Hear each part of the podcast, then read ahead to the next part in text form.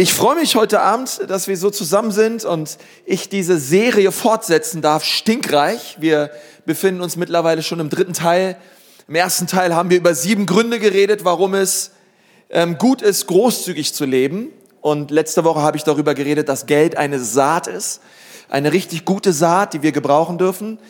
Denn wer immer reichlich sät, darf auch reichlich ernten, sagt Paulus.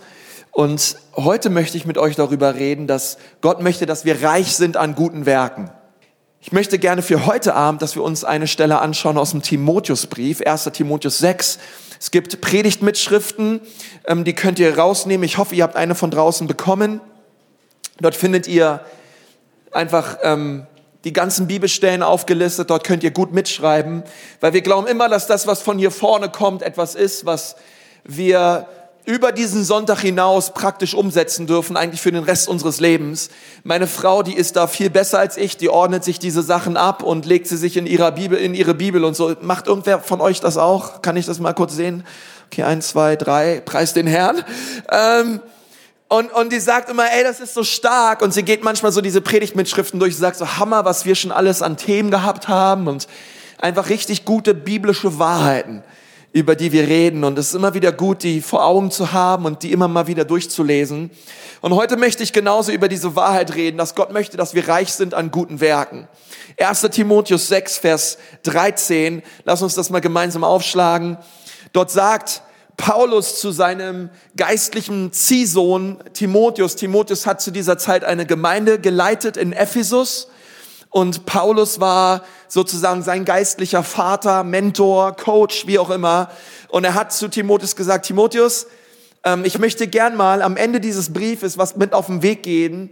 Und ich möchte, dass du das den Reichen in deiner Kirche sagst, wie sie mit ihrem Geld umzugehen haben. Und ich dachte, hey, das wäre cool, dass wir mal darüber reden. Vers 13, ich gebiete dir vor Gott, der alles lebendig macht und vor Christus Jesus, der vor Pontius Pilatus das gute Bekenntnis bezeugt hat, Vers 14, dass du das Gebot unbefleckt und untadelig bewahrst bis zur Erscheinung unseres Herrn Jesus Christus, welche zu seiner Zeit zeigen wird, der glückselige und allein Gewaltige, der König der Könige und der Herr der Herrscharen, der allein Unsterblichkeit hat, der in einem unzugänglichen Licht wohnt, den kein Mensch gesehen hat, noch sehen kann, ihm sei Ehre und ewige Macht. Und die ganze Gemeinde sagt, Amen. Jetzt geht's los. Jetzt kommen diese beiden Verse, über die wir heute reden. Den Reichen, sagt mal den Reichen. Den Reichen in dieser Welt gebiete, nicht hochmütig zu sein, auch nicht ihre Hoffnung auf die Unbeständigkeit des Reichtums zu setzen, sondern auf den lebendigen Gott, der uns alles, sagt mal alles, der uns alles reichlich zum Genuss darreicht. Sie sollen Gutes tun reich werden an guten Werken, freigebig sein, bereit mit anderen zu teilen, damit sie das ewige Leben ergreifen und so für sich selbst eine gute Grundlage für die Zukunft sammeln. O Timotheus, bewahre das anvertraute Gut, meide das unheilige, nichtige Geschwätz und die Widersprüche der fälschlich so genannten Erkenntnis, Gnosis, eine damalige Lehre, die ähm, sehr viele Gläubige auch aus den Gemeinden durcheinander gebracht hat. Vers 21, zu dieser, zu dieser haben sich etliche bekannt und haben darüber das Glaubensziel verfehlt. Die Gnade sei mit dir. Amen. Okay, ich möchte auch nochmal mit uns beten. Herr Jesus, ich danke dir von ganzem Herzen. Herr, für diesen Timotheusbrief. Herr, wir danken dir, dass deine Bibel, dass dein Wort wirklich aktuell ist dass es kein altes Buch ist, was uns irgendwie nichts mehr zu sagen hat, Gott, sondern wir glauben, dass dein Wort aktuell ist, dass es in unser Leben spricht und wir wollen unsere Herzen weit auftun, Herr.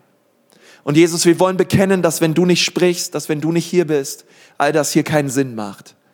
Aber weil du hier bist und weil du durch dein Wort zu uns sprichst und redest, sind wir so gerne hier, Herr. Und wir wollen dich bitten, dass du zu uns sprichst in Jesu Namen. Amen.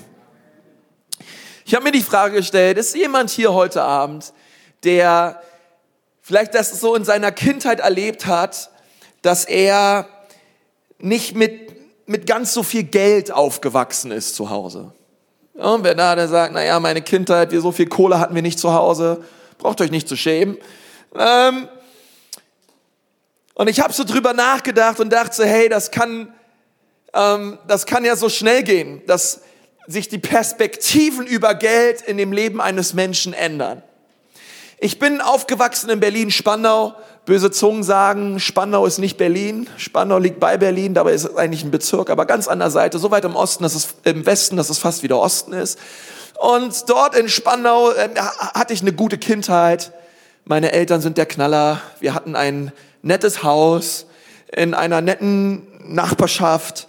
Und ich muss ehrlich sagen, uns, sind, uns ging es gut. Also wir hatten finanziell nie irgendwie äh, Ängste, wussten nicht, was wir morgen essen sollten oder so, sondern mein Vater war ein Geschäftsmann, ist immer noch ein Geschäftsmann. Meine Mutter konnte zu Hause bleiben, uns vier Kinder großziehen und hatte damit reichlich zu tun. Glaubt mir, vier Kinder und ich dabei und es, es, es war krass. Und und es war einfach cool. Ich meine, es war so finanziell möglich. Vater geht arbeiten, kam abends nach Hause, Mutter war zu Hause. Und, und, und, und im Ganzen hatten wir eine super Kindheit. Und ich würde auch sagen, finanziell gut. Und, und, und es gab Weihnachtsgeschenke, es gab Osterhasen, es gab Geburtstagsgeschenke und, ähm, und so weiter und so fort. Und ich hatte das unglaubliche Vorrecht, als ich so 15, 16 war, ein Jahr in die USA zu gehen als Austauschschüler. Hat das hier irgendwie auch noch wer gemacht? Als Austauschschüler in die USA. Okay, ich war nicht wirklich ein Austauschschüler. Es kam im Austausch keiner zurück. Ich ging einfach nur rüber. Die haben geguckt, ob irgendwie noch so ein cooler Typ in Amerika ist, der dafür im Gegensatz im, im Austausch für mich rüberkam. Aber sie haben keinen gefunden im ganzen Land. Ähm, also bin ich, bin ich einfach nur rüber. Und, und dort war ich in Amerika, in Connecticut bei einer richtig coolen Gastfamilie und die waren auch echt lustig. Die hatten ein nettes Haus, die hatten so einen eigenen, aber auch ganz cool, so einen Stall mit einem Pferd und so einen eigenen kleinen See. Und ähm, in Connecticut, weißt du, da stellst du einfach dein Haus irgendwo hin und alles, was darum ist, gehört einfach dir. So läuft es da, ein bisschen wie bei uns in Mecklenburg-Vorpommern oder so. Und, und dann, dann war das so, dass wir dass, dass die, meine Gasteltern, die waren richtig gut befreundet mit einem, mit einer Familie in Virginia. Und dort haben wir dann immer, haben wir einmal im Jahr Urlaub gemacht. Und ich dachte so, ja klar, Virginia ist ganz cool, schauen wir uns mal an und so. Und mein Gastbruder hat immer gesagt, nee, nee, das ist richtig cool da. Du wirst es da lieben, weil oh, dort, wo wir wohnen, die haben ein ganz, ganz tolles Haus. Ich habe gesagt, ja okay, also man hat so seine Vorstellung, ne? man kennt seine Bude aus Berlin und man weiß so ein bisschen in Amerika, wie es ausschaut und so. Und dann sind wir mit, mit, unserem, mit unserem Van nach Virginia runtergefahren in den Süden und, und irgendwann kamen wir dann an und da haben wir schon so gemerkt, dann ging dann irgendwie so ein Tor auf, ja, ohne, ohne Namensschild oder so. Und dann bist du dann erstmal kilometerweit durch irgendeinen so Waldweg gefahren. Rechts und links kam irgendwie nichts. Und dann hast du dich irgendwann gefragt, gut, wann kommt jetzt das Haus? Vor einer Viertelstunde sind wir hier schon durch, durchs Tor durch. Und irgendwann äh, kam dann ein, ein, ein, ein gigantisches Haus, okay? Ich meine, kennt ihr so Häuser, wo man durch eine Tür durchgeht und du hast das Gefühl, der Flur ist schon so hoch wie, dein, wie ein Einfamilienhaus in Deutschland, ja? Also es ging boom hoch und da hingen dann auch so Kronleuchter wie hier im Hotel und alles war einfach riesig, bombastisch, ein riesiger Fuhrpark draußen, wo das, die Autos auf der einen Seite reinkommen, ähm, dich an der, dich absetzen am Haus und dann irgendwie einen Kilometer weiter rumfahren und dann auf der anderen Seite wieder raus und viele schöne Autos, viele schöne Garagen, viele schöne Tiefgaragen, Outdoor-Pools, Indoor-Pools, ein riesiger Garten mit Gärtnern und und du, und du warst dann drinnen und äh, auf jeder Etage gab es gefühlt ein Wohnzimmer mit einem eigenen Heimkino. Und ähm, ich hatte da so ein Gästezimmer und in diesem Gästezimmer, da hatte ich so Handtücher, die waren so dick und so flauschig. Die hätte ich am liebsten geklaut. Und und, äh, und ich, ich kenne ja nur meine Ikea-Handtücher, ja, die ich seit fünf Jahren hab und die hart sind und durchgelullert sind und auf einmal hast du da dieses, diese, die, ah, und dann legst du dich in so ein Bett rein und das fühlt sich einfach an wie, wie Strand, wie Meer, wie endlich bist du zu Hause angekommen, okay? So fühlt sich das an. Und als wir nach fünf Tagen dort alles genossen haben, alle Filme geguckt haben, mal Pool, im Pool waren, Billard gespielt haben, einfach die Zeit unseres Lebens hatten, habe ich zu der Gastfamilie gesagt, ich fahre nicht mehr mit euch zurück. Ich bleibe hier. Bitte ruft meine Eltern an in Berlin. Ich komme nicht mehr nach Hause. Ich habe jetzt eine neue Familie. Ich habe einen neuen Vater. Ich habe eine neue Mutter. Ich habe neue, ich habe neue Geschwister. ich bin im Leben endlich angekommen. Das ist der Ort, an den ich gehöre, okay? Lasst mich in Ruhe. Naja, ich bin trotzdem in den Van eingestiegen. Wir sind wieder zurückgefahren zu unserem Stall und unserem, unserem Häuschen und es war alles schön und, und auf einmal, ich meine, wenn man mal die Herrlichkeit geschmeckt hat, wisst ihr, was ich meine? Und man kommt so wieder, man landet wieder in der bitteren Realität. Das tut was mit einem. Wer von euch weiß, was ich meine, ja? Wer von euch kennt das? Ihr leiht euch mal ein Auto aus übers Wochenende, was viel, viel schöner ist als euer Auto und dann Montag sitzt ihr wieder in eurem Opel Corsa ähm, mit 56 PS und hofft, dass ihr irgendwie den Berg hochkommt. Ähm, und es, es ist einfach so, ah, das, ich kenne das zu gut. Und ich dachte so, Mann, ey, ist das nicht, ist das nicht schön reich zu sein? Und dann lese ich hier Paulus und er, er redet hier zu den Reichen, also er redet durch Timotheus. Timotheus soll den Reichen in der Gemeinde sagen, wo der Hammer hängt und ihn und, und die reichen Leute mal auf, aufklären. Und wenn wir hier über Reiche lesen, was die Reichen alles tun sollen, wie die Reichen alle drauf sein sollen, habe ich so manchmal das Gefühl, da geht so ein bisschen unser Herz zu. Weil wir denken uns, die Reichen, das sind die mit den großen Häusern, das sind die mit den großen Wohnzimmern, das sind die mit den Heimkinos, mit dem großen Fuhrpark an Autos, 24 Sportautos, ähm, goldene Uhren und, und man hat irgendwie so ein herrliches Bild von irgendwelchen, äh, irgendwelchen Riesenvillen und wir denken uns innerlich, okay, das sind die Reichen. Und wenn Paulus hier über Reiche redet, ich bin nicht gemeint, also ich, also wirklich, also Mensch, ich wohne in einer WG hier in der Südstadt, ja. Ich habe meine acht Quadratmeter und ähm, freue mich, wenn ich irgendwann mal zehn habe und bin einfach dankbar um mein oberstes Fach im Kühlregal und ähm, und mir geht's einfach gut und und die, damit sind auf jeden Fall andere gemeint. Wer von euch weiß, was ich meine? Und wenn wir uns dann anschauen, wie die Zeit war, die damalige Zeit war, in welcher Paulus diesen Brief geschrieben hat, zu seinem, zu seinem geistlichen Sohn Timotheus, da musste man feststellen, dass die, dass die sozialen Stände, dass das soziale Miteinander damals sehr viel anders war als heutzutage. Es gab kein Superreich, Reich, Oberklasse, ähm, Mittelklasse, leicht reich, Mittelklasse, Unterklasse, Sozialhilfeempfänger und irgendwann, weiß ich, versteht ihr, es gab nicht diese Stufen, es gab eigentlich damals nur zwei Klassen. Es gab die erste Klasse, das waren Menschen, die wussten nicht, was sie anziehen sollen, die wussten nicht, was sie morgen essen sollen und die hatten kein Dach über dem Kopf. Und dann gab es die zweite Klasse, die hatten ein Dach über dem Kopf, die hatten Essen und die wussten, was sie morgen anziehen sollen. Und das waren die beiden Klassen, zu denen Paulus geschrieben hat. Also es gab nicht diese superreichen diese, und irgendwo diese superarmen, sondern das, das, die allgemeine Schicht, die es gab, war, es gab Leute, die waren versorgt, die wussten, was sie morgen essen, was sie morgen anziehen und wo sie nachts schlafen. Und es gab die, die wussten nicht, wo sie schlafen, die hatten nichts zu essen und die hatten auch nichts zum Anziehen. Okay? Und und, und das möchte ich dir sagen. Das heißt, wenn Paulus über Reiche redet, dann redet er über Menschen, die, die etwas zum Anziehen haben, die etwas zum Essen haben und die ein Dach über dem Kopf haben. Das sind die Reichen. Wenn du Essen hast, wenn du Klamotten anhast und wenn du ein Dach über dem Kopf hast, dann bist du biblisch gesehen ein Reicher. Weil damals gab es all diese sozialen Absicherungen nicht. Okay, wenn du nichts hattest, hattest du nichts und du bist gestorben, du bist verreckt. Es gab niemand, der sich um dich gekümmert hat. Aber dann gab es andere, die waren abgesichert. Die hatten Arbeit, die hatten Essen, die hatten Haus. Und Paulus spricht zu den Reichen und sagt zu ihnen, hey, ihr seid die. Ihr seid, ihr seid die, die, ihr habt Essen, ihr habt Klamotten, ihr habt nicht nur Stofffetzen an. Und wann immer das auf dich zutrifft, bist du reich. Ich würde sagen, dass 99,9 Prozent aller Deutschen reich sind. Die allermeisten haben was zu essen, haben ein Dach überm Kopf und wissen, was sie morgen anziehen sollen. Die allermeisten. Es gibt auch Armut in unserem Land. Es gibt auch Leute, die haben das nicht. Und wir müssen als Gemeinde Jesu alles tun, um diesen Menschen zu helfen. Okay. Aber für die allermeisten von uns, die wir hier sitzen, Paulus schreibt an uns. Du und ich, wir sind gemeint.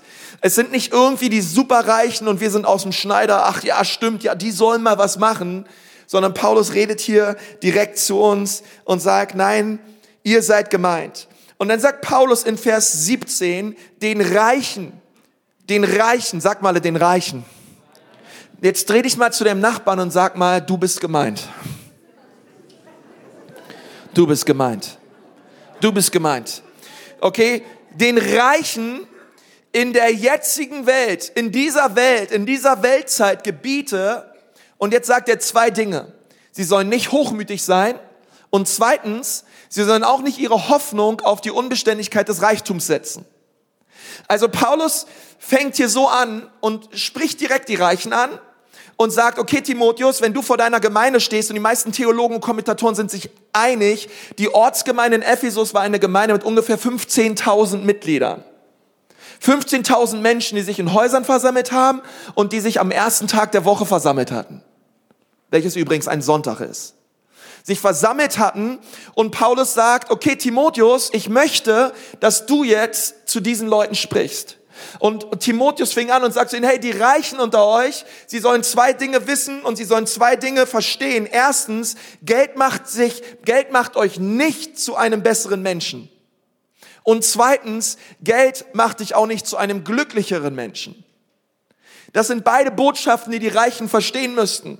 Sie sollten nicht hochmütig sein. Hochmut, das bedeutet, hey, du bist kein besserer Mensch, nur weil du Geld hast. Nase runter, okay? Ähm, nur weil du meinst, ein bisschen mehr Kohle zu haben, nur weil du meinst, irgendwie erfolgreich zu sein, macht dich das, bist du nicht wertvoller, kostbarer oder hast irgendein Recht, dich über andere zu stellen und über andere zu erheben. Und, und so beginnt erstmal Paulus und redet über die Reichen und und ich glaube, dass wenn wir das glauben würden, wenn wir hier alle rausgehen heute und sagen, okay, ich glaube, Geld macht mich nicht zu einem besseren Menschen und Geld macht mich auch nicht zu einem glücklicheren Menschen, ich glaube, das würde total viel mit unserem Herzen tun. Ich glaube, die ganzen Emotionen, die wir empfinden gegenüber Geld, unsere ganze Gefühlswelt gegenüber Geld, würde sich total verändern, wenn ich verstehe, Geld macht mich nicht zu einem besseren Menschen und Geld macht mich auch nicht zu einem glücklicheren Menschen. Ich habe die Botschaft verstanden. Und, und das ist das, was Timotheus wollte. Und ich stehe hier heute zu, und, und ich rede zu euch so ein bisschen, als würde Paulus zu mir reden und sagen, hey Ekklesia-Gemeinde, hört mal, hört mal zu. Ähm, das ist das, was, was Gott sagt. Geld macht dich nicht zu einem besseren Menschen und Geld macht dich nicht zu einem glücklicheren Menschen. Werde, löse dich emotional von diesen Illusionen, die so vorherrschend sind in unserer Gesellschaft. Umso mehr Geld, umso besser bist du, umso cooler bist du, umso, umso, umso, umso mehr bist du wert und umso glücklicher bist du. Beides Dinge, die nicht wahr sind und Paulus spricht darüber und, und redet darüber zu uns. Diese Idee, dass wenn ich mehr Geld habe, ich ein glücklicherer Mensch bin, ich frage mich so, hast du schon mal mit Leuten geredet, die viel Geld haben? Hast, kennst du so Leute, die richtig viel Geld haben? Und ich möchte dich noch was fragen. Hast du ähm, das Gefühl, dass ihre Seelen gesünder sind als deine? Hast du das Gefühl, dass sie einen inneren Frieden haben, eine innere Ruhe haben, eine Leichtigkeit im Leben haben, die du gerne hättest? Hast du im Fernsehen das Gefühl, dass sobald Leute Geld haben und reich sind, ihre Seele gesund ist und sie so ein Funkeln und so ein Strahlen in den Augen haben, dass du dir denkst, boah, diese Menschen, die wirken so ausgeglichen, die wirken so friedlich, die wirken so barmherzig, so sanftmütig, so toll, so liebevoll. Ich brauche auch Geld. Denn wenn ich Geld habe, dann werde ich auf einmal so glücklich. Ey, nein, man hat das Gefühl, wie Notorious B.I.G. zu meinen Zeiten mal gesungen haben. More money, more problems, okay? Ähm, man hat das Gefühl, hey, umso mehr Kohle, umso mehr Probleme und umso kaputter werden die Leute. Nun, das stimmt nicht immer, okay? Versteht mich nicht falsch. Aber es geht um etwas völlig anderes. Es geht, es geht ja nicht darum, dass Geld mir Glück verschafft. Es geht auch nicht darum, dass Geld mich zu einem besseren Menschen macht, sondern es geht darum, und das sagt Paulus dann im nächsten Vers, in, in, in diesem nächsten Abschnitt, den können wir auch mal gemeinsam gelesen. Schlag das mal auf. Den Reichen in dieser Welt gebiete nicht hochmütig zu sein, auch nicht ihre Hoffnung auf ihre Unbeständigkeit des Reichtums setzen, sondern auf den lebendigen Gott, der uns alles reichlich zum Genuss darreicht. Das heißt, was ist die Quelle von Glück? Was ist die Quelle von Gesundheit und Frieden und Ruhe? Es ist die Tatsache, dass wir unsere Hoffnung nicht auf Reichtum setzen, sondern auf den lebendigen Gott. Und die Bibel sagt, dass wer immer das tut, wenn, wenn die Reichen ihre Hoffnung nicht auf, auf Reichtum setzen, sondern auf Gott, sie dann erleben werden, was es bedeutet, wirklich glücklich im Leben zu sein. Denn das ist unsere Quelle. Die Quelle unseres Glücks ist nicht unser Chef, nicht unsere Arbeitsstelle, nicht unser Ehepartner. Es ist nicht, es ist nicht irgendeine materielle Dinge, es ist nicht Geld, es ist nicht Reichtum, sondern die Quelle unseres Glücks ist Gott. Und hier sagt Paulus, hey, lehre das. Das sollen die Reichen wissen. Ihr Reichtum soll nicht ihre Quelle sein, sondern sie sollen ihre Hoffnung in den lebendigen Gott setzen. Warum den lebendigen Gott? Weil Gott lebt. Er ist nicht im Grab geblieben, sondern er ist nach drei Tagen auferstanden. Jesus Christus lebt. Er ist erfahrbar. Er ist unsere lebendige Hoffnung. Und auf diesen Jesus sollen wir schauen und ihn sollen wir anbeten. Und ich denke manchmal, dass, dass es so tief in uns drin ist, dass wir denken, hey, ähm, Geld löst Probleme. Ähm, es hat mal jemand gesagt, Geld oder auch Ehe lösen nicht Probleme in deinem Leben, sondern sie holen noch mehr aus dir heraus, was ohnehin schon in dir ist. Das bedeutet, dass wenn du meinst, dass Geld Probleme löst in dir, und ich möchte sagen, wenn du charakterliche Probleme hast und du denkst, dass durch Geld diese charakterlichen Probleme weggehen, du täuschst dich sehr. Selbst wenn Geld kommen würde und du würdest auf einmal Geld haben, das Geld würde bewirken, dass die charakterlichen Probleme deiner Haltung, deines Herzens noch mehr zutage treten. Es gibt ja auch junge Leute, die glauben, hey, wenn ich eigentlich nur einen Ehepartner hätte, dieser Ehepartner würde alle meine Probleme lösen. Und ich habe keinen Herr. Und sie verzweifeln. Und, und sie denken, ach ja, ich, will, ich hätte damit, damit, damit, damit, damit, alles, alles keine Probleme mehr. Gott, einfach ein Ehepartner und alles wäre gut. Und dann kommt der Ehepartner und dann merken sie, der Ehepartner holt noch mehr Probleme in ihn heraus, als ohnehin schon da war. Auf einmal leben sie mit einem Menschen 24 Stunden zusammen. Man knallt aneinander, es gibt Herausforderungen, es gibt Streit, es gibt Diskussionen. Weil ich möchte dir sagen, es kommt immer raus, was in dir ist. Immer. Das bedeutet, dass wenn du Dinge hast in deiner Haltung, Bitterkeit, Unvergebenheit, selbst sei es ein Problem mit, mit, mit Pornografie, mit Unreinheit oder was auch immer, und du denkst, Ehe löst das, Ehe löst das überhaupt nicht. Ehe löst keine Probleme. Jesus löst Probleme. Geld löst keine Probleme. Jesus löst Probleme. Setze deine Hoffnung nicht auf Ehe. Setze deine Hoffnung nicht auf Reichtum. Setze deine Hoffnung auf den lebendigen Gott. Er allein ist in der Lage, dein Herz zu heilen. Und das sagt Paulus hier und sagt, hört, lasst diese Illusion los, als, als wenn auf einmal Geld alle Probleme eures Lebens löst. Das ist nicht der Fall und das ist auch nicht wahr. Sondern wir sollen auf Gott schauen.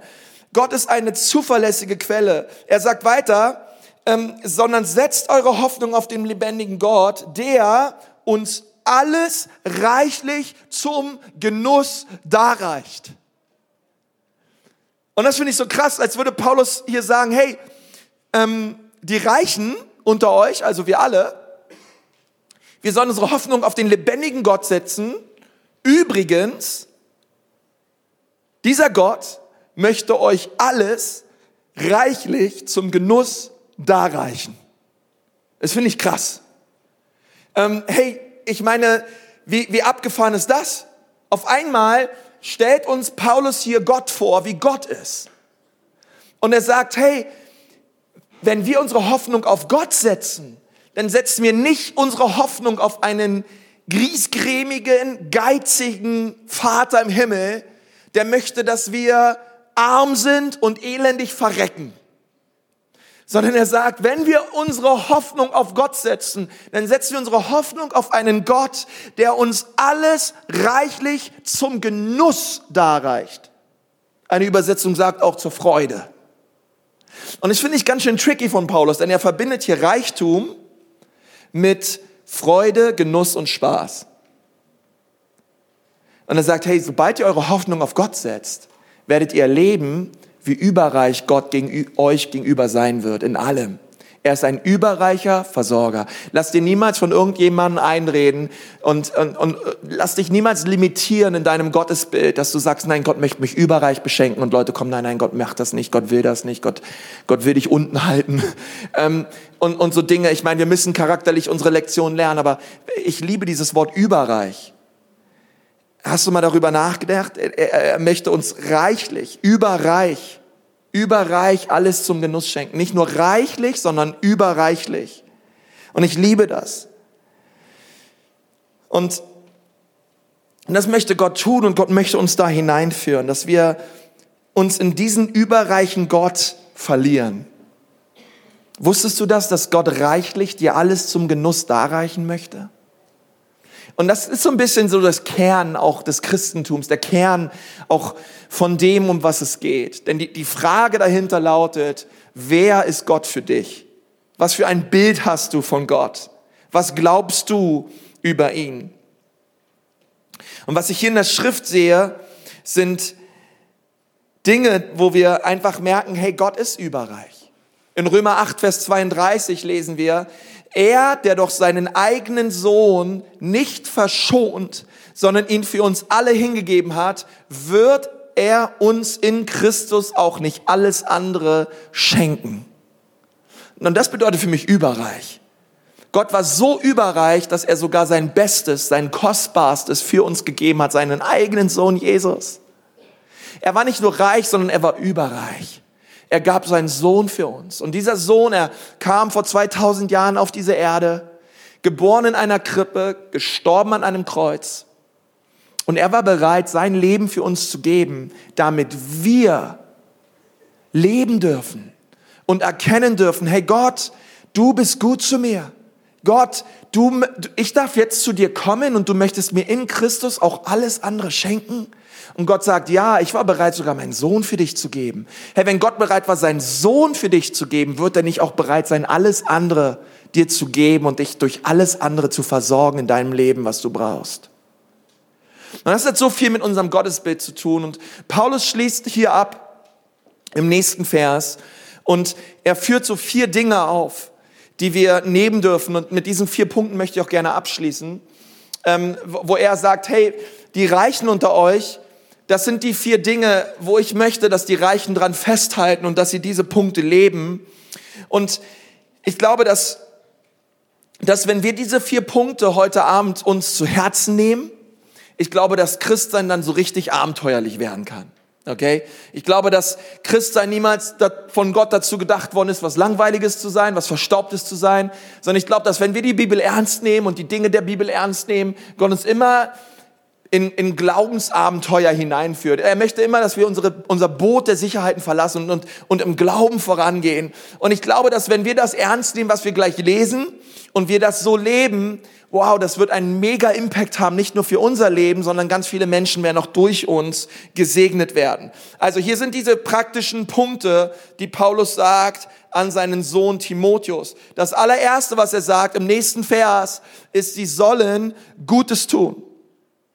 1. Timotheus ähm, 6, Vers 18. Sie sollen Gutes tun, reich werden an guten Werten, freigebig sein und bereit mit anderen zu teilen. Das erste ist, er sagt, hey, die Reichen unter euch, also wir, Paulus sagt, wir sollen Gutes tun. Und was er damit meint ist, hey, sag ihnen, dass ihr Geld für mehr als nur Luxus auszugeben ist. Für mehr als das. Sie sollen nicht nur ihr Geld gebrauchen, um sich selbst zu bereichern.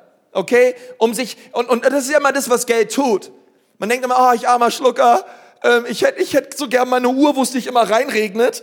Ähm, und dann kaufst du dir mal eine Uhr, wo es nicht immer reinregnet und die mal ein bisschen besser ist und, und du schmeckst das. Und was löst das in dir aus? Hey, eines Tages möchtest du eine noch bessere Uhr und eine noch bessere Hose und noch schönere Schuhe und ein noch tolleres Handy und ein noch tolleres Auto. Immer mehr, immer weiter, immer höher. Ich mich meiner mir. Gott segne uns vier. Ich möchte gesegnet sein und ich möchte den Luxus genießen. Und Paulus sagt, nein, nein, nein, hey, stopp. Denk mal völlig anders. Gib doch dein Geld nicht nur für deinen persönlichen Luxus aus, sondern Geld ist so viel mehr. Geld ist dafür da, dass du Gutes tust. Dass du Menschen dadurch veränderst. Okay? Und Paulus sagt also beim allerersten, hey, ich möchte, dass ihr euer Geld für viel mehr gebraucht als nur für euch selbst. Sondern dass ihr eure, eure Augen aufhebt und euer Umfeld seht, eure Nachbarschaft seht, Menschen um euch herum und dass ihr euch überlegt, hey, wen kann ich segnen und inwiefern kann ich mich von Gott gebrauchen lassen. Nun der nächste Punkt, der ist schon praktischer. Wir lesen im, der zweite Punkt, sie sollen reich werden an guten Werken.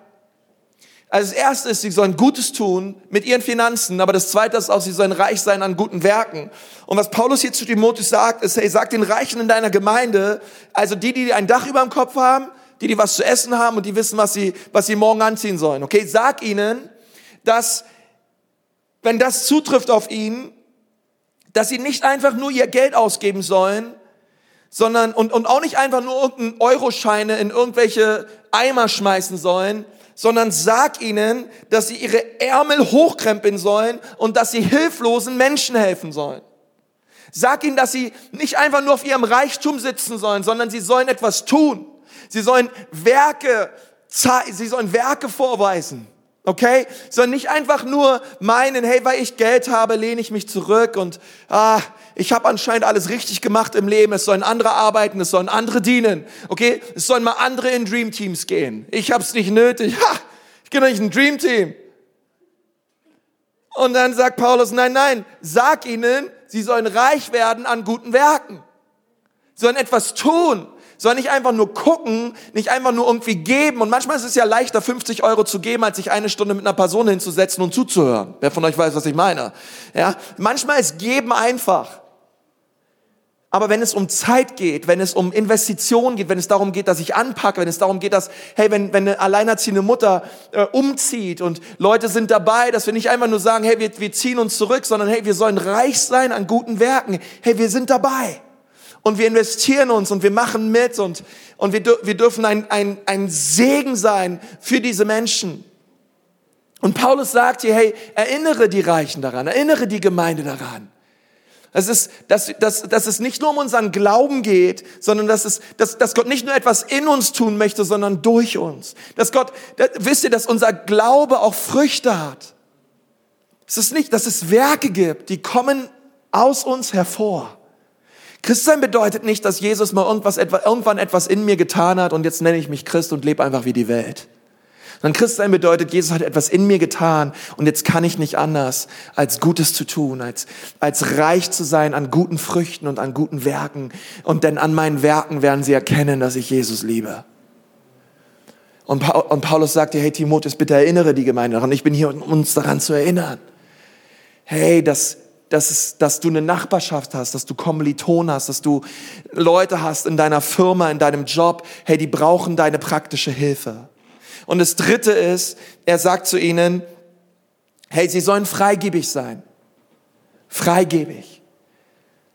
Sie sollen großzügig sein mit ihren Finanzen. Sie sollen einfach auch ein Herz haben, wo sie sagen, hey, Gott hat mir gegeben, Gott hat mich gesegnet, damit ich ein Segen bin für andere. Wir haben heute auch zu dieser Serie draußen ähm, so kleine Kärtchen ausliegen. Das ist noch mein Ferrero-Küsschen von heute Mittag. Ähm, und, in, und, und auf dieser Karte steht vorne drauf, Gott liebt dich. Und hinten steht drauf, eine Kleinigkeit für dich, weil Gott dich liebt.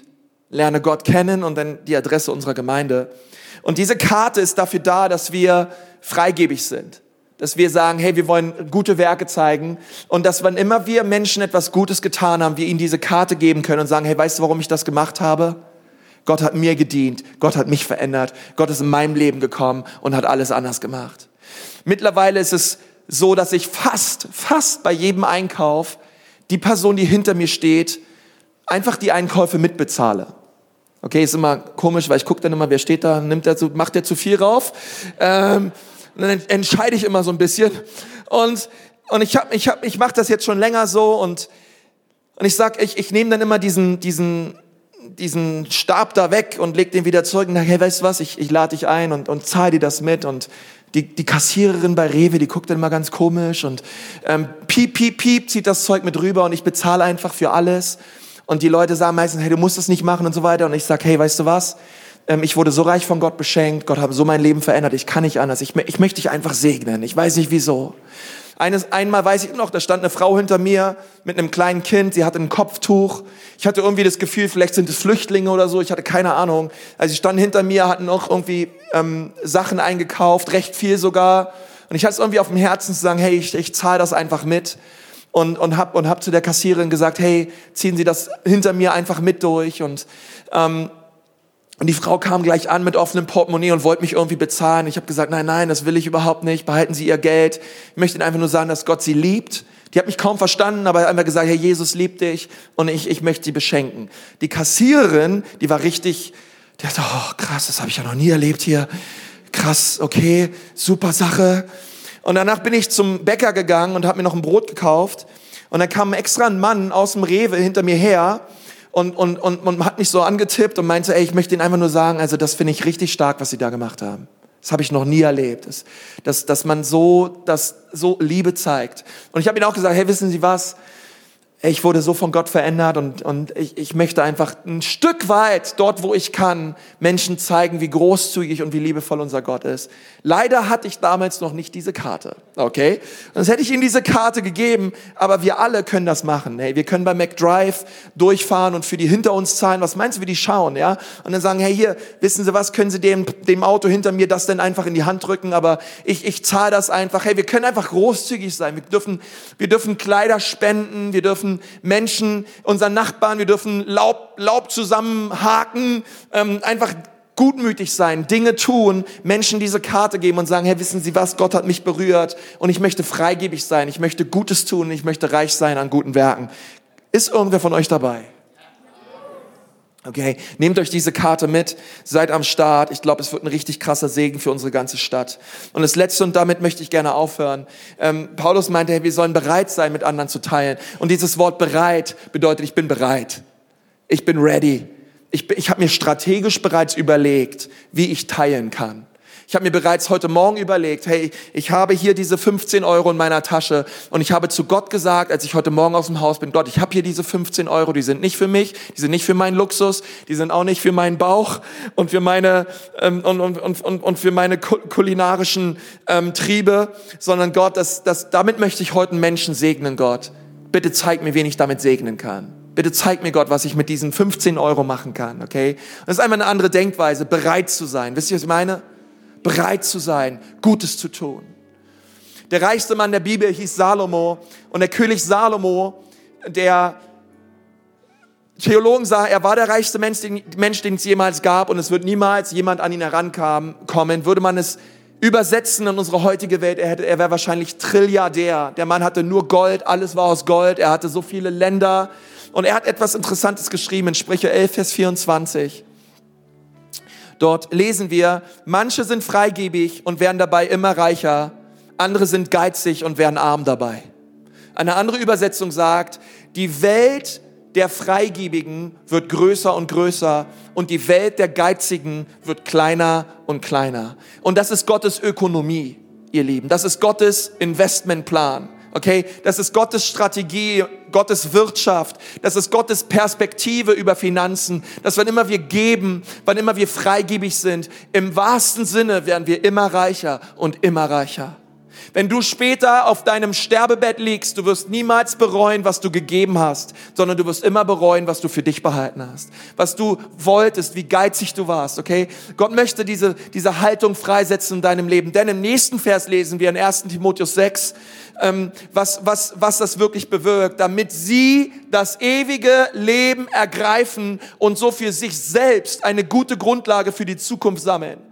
Die Bibel sagt, dass wenn wir unsere Hoffnung in Gott setzen, werden wir das ewige Leben ergreifen. Dass wenn wir so leben, dass wenn wir so großzügig sind, dass wenn wir verstanden haben, hey, es geht nicht darum, wie viel wir sammeln, es geht nicht darum, wie viel wir bekommen, es geht nicht darum, wie viel wir für uns beanspruchen und nehmen, sondern es geht darum, dass ich ein Mensch bin, der es liebt zu geben, der großzügig ist, der nicht, der nicht alles häuft, sondern der gibt und segnet und segnet und segnet.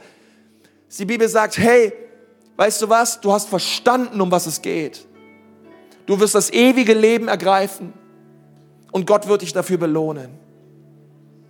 Ich lade euch mal ein, dass dort, wo wir sind, dass wir alle unsere Augen schließen. Und ich möchte dich so fragen, möchtest du heute Abend deine Hoffnung auf den lebendigen Gott setzen? Vielleicht setzt du deine Hoffnung auf dein Geld. Vielleicht setzt du deine Hoffnung auf andere Menschen oder auf, auf, auf Philosophie oder was auch immer es ist. Und Gott lädt dich ein und sagt, heute Abend setz deine Hoffnung auf mich. Ich will dir vergeben, ich will dich reinwaschen und ich will dich verändern. Hier sind Leute heute Abend in diesem Raum. Ihr lebt losgelöst von Gott. Und ich möchte dir sagen, dass Gott nicht sauer auf dich ist, dass Gott nicht böse auf dich ist, dass Gott nicht ärgerlich darüber ist, sondern im Gegenteil, er gab seinen Sohn für dich, damit du heute Abend zu ihm kommen kannst. Gott ist nicht im Himmel und ist wütend, sondern Gott ist im Himmel mit weiten Armen. Und er sagt, wer immer zu mir kommen möchte, darf kommen. Gott möchte dir vergeben, Gott möchte dich reinwaschen. Alles, was es braucht, ist ein Herz, welches sagt, Jesus, ich komme zu dir. Bitte sei mir Sünder gnädig. Und wenn du das sagen möchtest, dass Gott dir gnädig sein soll, dass Gott dir deine Sünden vergeben soll und du möchtest gerne neues, ewiges Leben haben, weil du in dir spürst, dass du in Distanz lebst zu Gott und du eigentlich dein eigener Gott bist. Aber du möchtest heute diese Steuer deines Lebens an Gott abgeben, dann ist das dein Moment. Wir begegnen Gott im Gebet. Du brauchst dafür nicht aufstehen, du brauchst auch nicht hier nach vorne kommen, aber ich möchte dich fragen, möchtest du heute beten und Gott bitten, in dein Leben zu kommen? Und wenn das der Fall ist bei dir und du möchtest gerne ein Gebet sprechen, ein allererstes Gebet, ein allererster Anfang, in dem wir sagen wollen, Gott, bitte komm in mein Leben, verändere mich. Und du möchtest gern dieses Gebet beten. Denn dort, wo du sitzt, heb mal deine Hand. Heb sie mal ganz hoch. Sag Gott, hier bin ich. Ich möchte dich bitten, komm in mein Leben und verändere mich. Danke, deine Hand sehe ich, deine Hand sehe ich auch. Es sind noch mehr Hände da, die sagen, Gott, ich brauche dich. Sei du meine Hoffnung. Sei du mein Leben. Herr Jesus, ich danke dir für die Hände, die hochgegangen sind. Danke. Ich bitte dich, dass du diese Menschen berührst. Ich lade dich so ein, dass du dort, wo du sitzt, ein Gebet sprichst. Lass uns mal gemeinsam beten. Herr Jesus Christus, bitte komm in mein Leben. Bitte vergib mir meine Sünden. Bitte mach mich neu. Wasch mich rein durch dein kostbares Blut. Ich brauche dich. Amen.